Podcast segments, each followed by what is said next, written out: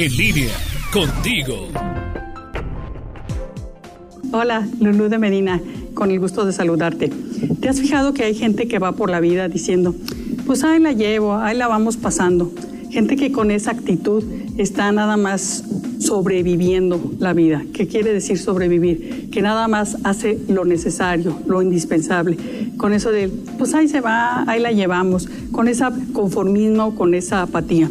Yo te invito que reflexiones hoy un poco sobre cómo podemos hacer que sea nuestra vida un extra, que sea supervivir la vida, hacer que tenga más significado, vivirla a plenitud, no con apatía.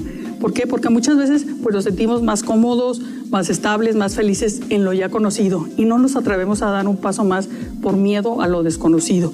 Y nos da ese temor de decir y paralizarnos y decir, no, mejor aquí estoy en lo cómodo, en lo seguro y no me aviento a hacer otras cosas más.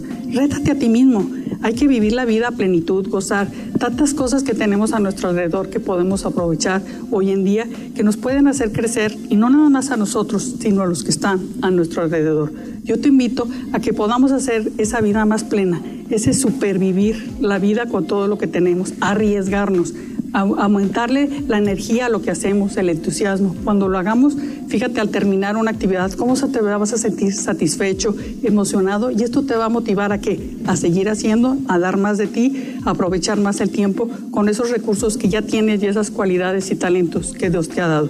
Dice Josefina Vázquez que en tus manos, en tu corazón, en tu inteligencia está el supervivir la vida, sobrevivir la vida o sobrevivirla. Abrazos, Lulu de Medina.